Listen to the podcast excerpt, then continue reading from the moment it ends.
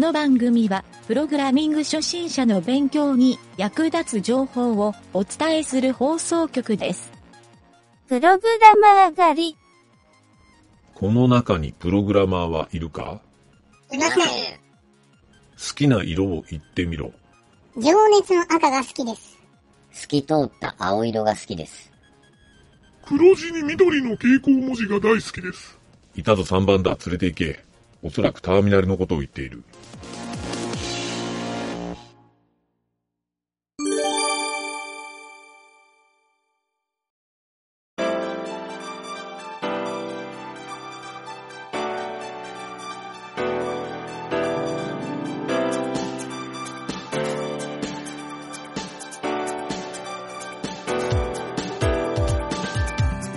はい、どうも、ゆげたです。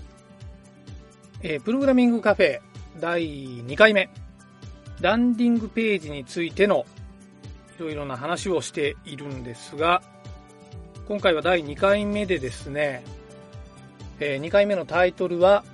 ランディングページの文章構成についてという話をしてみたいと思います。よくですね、ホームページを作るときに、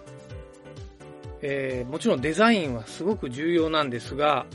それ以上に大事なのが、この文章構成であると。ということを今回は、えーいろいろとですね、話してみたいと思うんですが、基本的にですね、僕の経験で言うと、ホームページ、まあランディングページもそうなんですけど、そういったウェブサイトのページを作るときに、だいたい、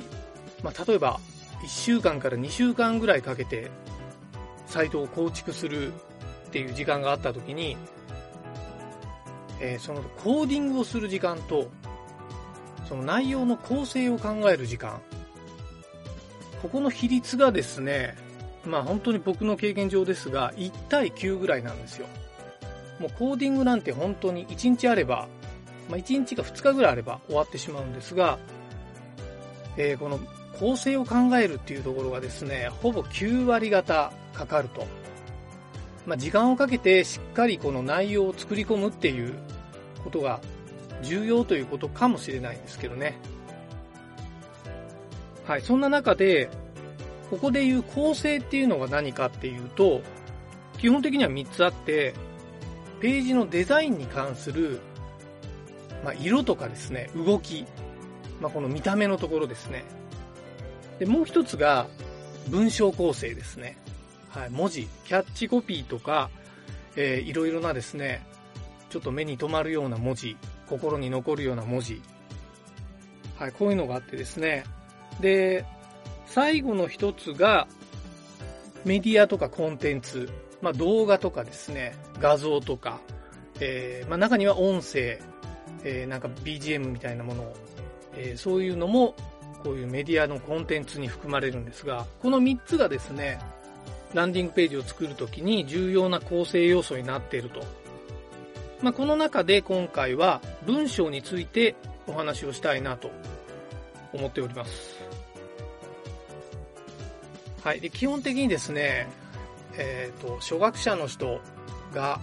えープログラミングを覚えたての人、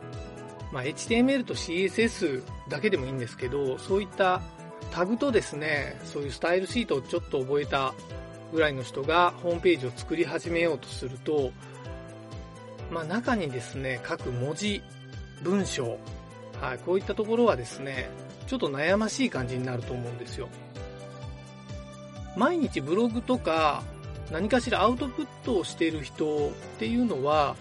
ここのですね、文章を書くのが比較的苦にならないという人もいるかもしれないんですが、まあ、少なくともですね、僕の知ってるプログラミングをする、まあ、プログラマーとかですね、そういった人たちはですね、やっぱりここは苦手だなという人が多いので、えー中にはですね、コンサルティングを必ず入れるとか、えーそういったディレクターみたいな立場の人を入れて、えー自分ではちょっと文章というかそういう文章構成は、えー専門の方にお任せするというタイプの人も結構いるようです。はい。ただですね、今回のプログラミングカフェは、そういったことに、えーちょっと苦手意識をなくそうという目的で話をしているので、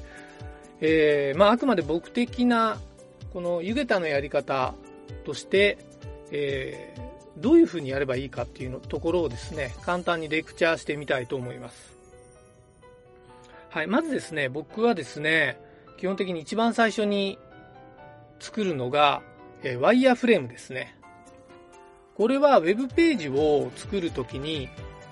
まあ多くの人がワイヤーフレームって作ると思うんですが、まあ、僕が作るのはですね、そんなにしっかりしたワイヤーフレームというわけではなくて、文章構成をいわゆるワイヤーに起こすと。ワイヤーというよりはまあページ構成ですね。はい。えー、ページの上から下に向けて縦長のホームページを一般的に作ると思うんですが、まあ、ランディングページもほとんどがこのパターンになると思いますが、ここのですね、どの部分にどういう文字を書くか、入れるか、まあ、デザインは抜きにして文字だけですね。はい。これを、まあ、部分的にというか、そのパーツパーツで作り込んでいくと。で、僕が基本的に作るパーツというのはもう大体決まっていてですね、えー、まあ、全てのサイトがこれでいいというわけではないんですけど、ランディングページは大体このパターンに当てはまるので、えー、ちょっとこれからランディングページを作るとか仕事で作りたいなと思ってる人は、ぜひですね、参考にしてもらいたいんですが、えー、まずですね、ページの一番上にはヘッダー、はい、ヘッダーエリアって言われる、まあ、大きなバナー画像とか、えー、何か動画を置いたりとか、えー、何か企業だったらその企業の名前とかロゴとか、そういったのが表示されるヘッダーという部分ですね。はい。この部分の次がですね、えー、課題。はい。課題の提示って言われる部分ですね。はい。課題っていうのは何かっていうと、まあ、世の中の課題、こんな課題ありますよね、みたいなのを一回表示して、はい。で、次がですね、事例の部分。えー、こういう方法でやると解決できますよっていう事例。えー、こんな風にすると、えー、いいんじゃないかなっていうえー、まあ世の中の人は一般的にはこういうふうにやってますよっていう事例をここでは書き込んでですね。で、その次に、おそらくページで一番紹介をしたい商品とか、まあ何かしらの、その、紹介したいものですね。はい。それを使っての解決法。はい、これを次に、次のブロックに書いて、えー、あとはですね、ちょっとその類似のところ、えー、いろいろヘルプとか参考例、他にもこんな事例がありますとか、えー、そういうのをできるだけ多く短い文章で書くと。ここがポイントなんですが、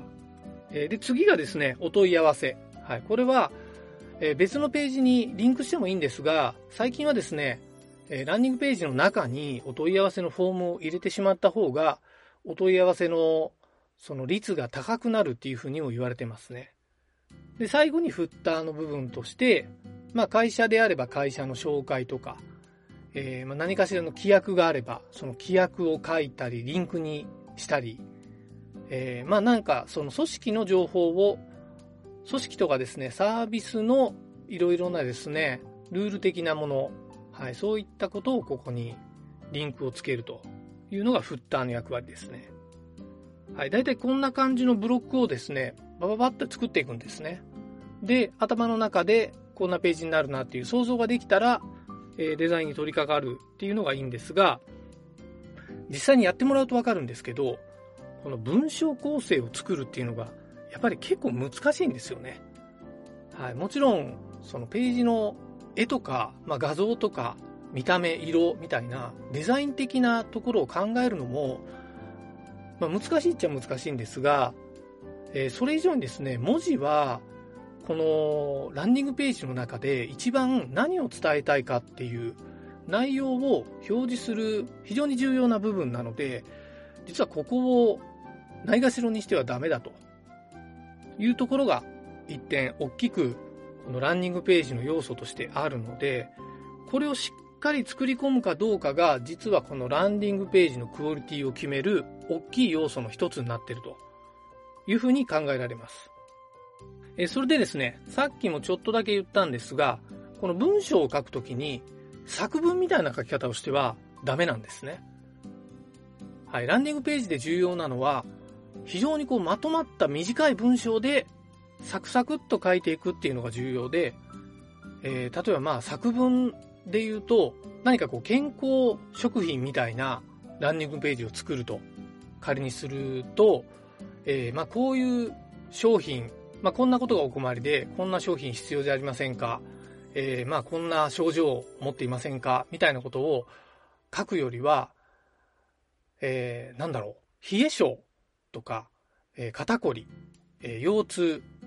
こういったですね、ポイントを出すだけで、実は作文にしなくても、その単語だけで内容って伝わったりもするんですね。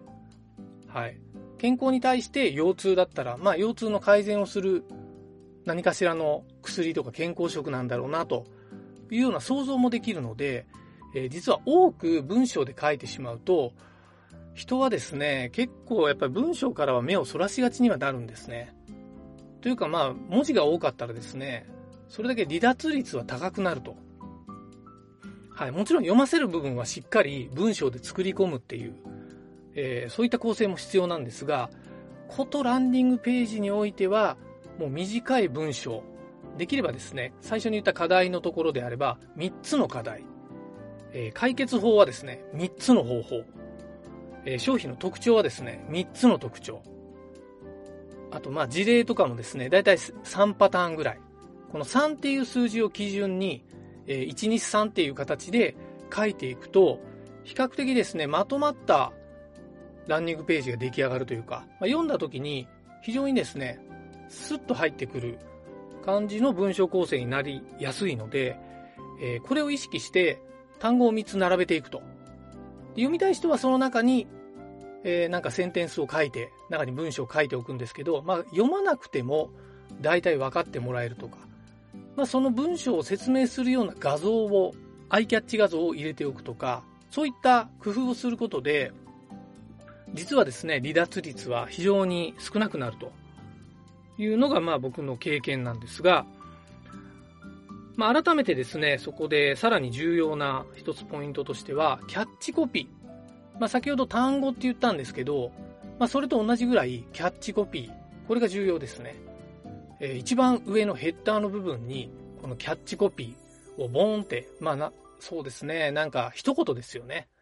まあ、なんとかのなんとかみたいな、なんとかがなんとか、まあ、この本当にこのレベルのキャッチコピーって言われるものを、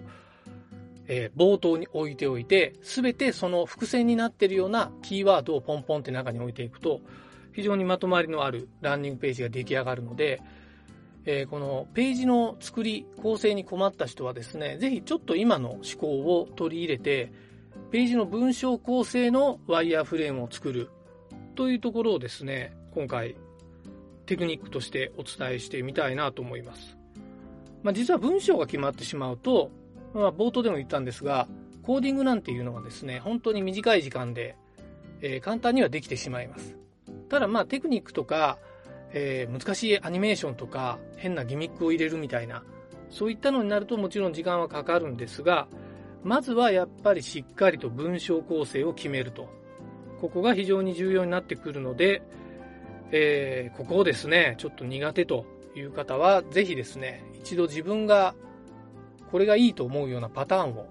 まあできれば人に見せて人にいいって言ってもらえるパターンを作ってみることをお勧めしたいなと思います。はい、という感じでですね、今回は、えー文章を極めると、ウェブページの9割は完成しますという、ちょっとまあ強引な言い方なんですが、そういったことをお伝えしてみました。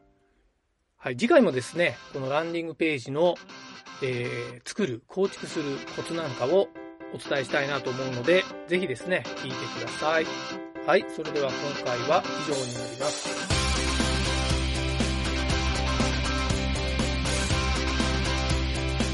番組ホームページは http:// mynt.work スラッシュラジオスラッシュ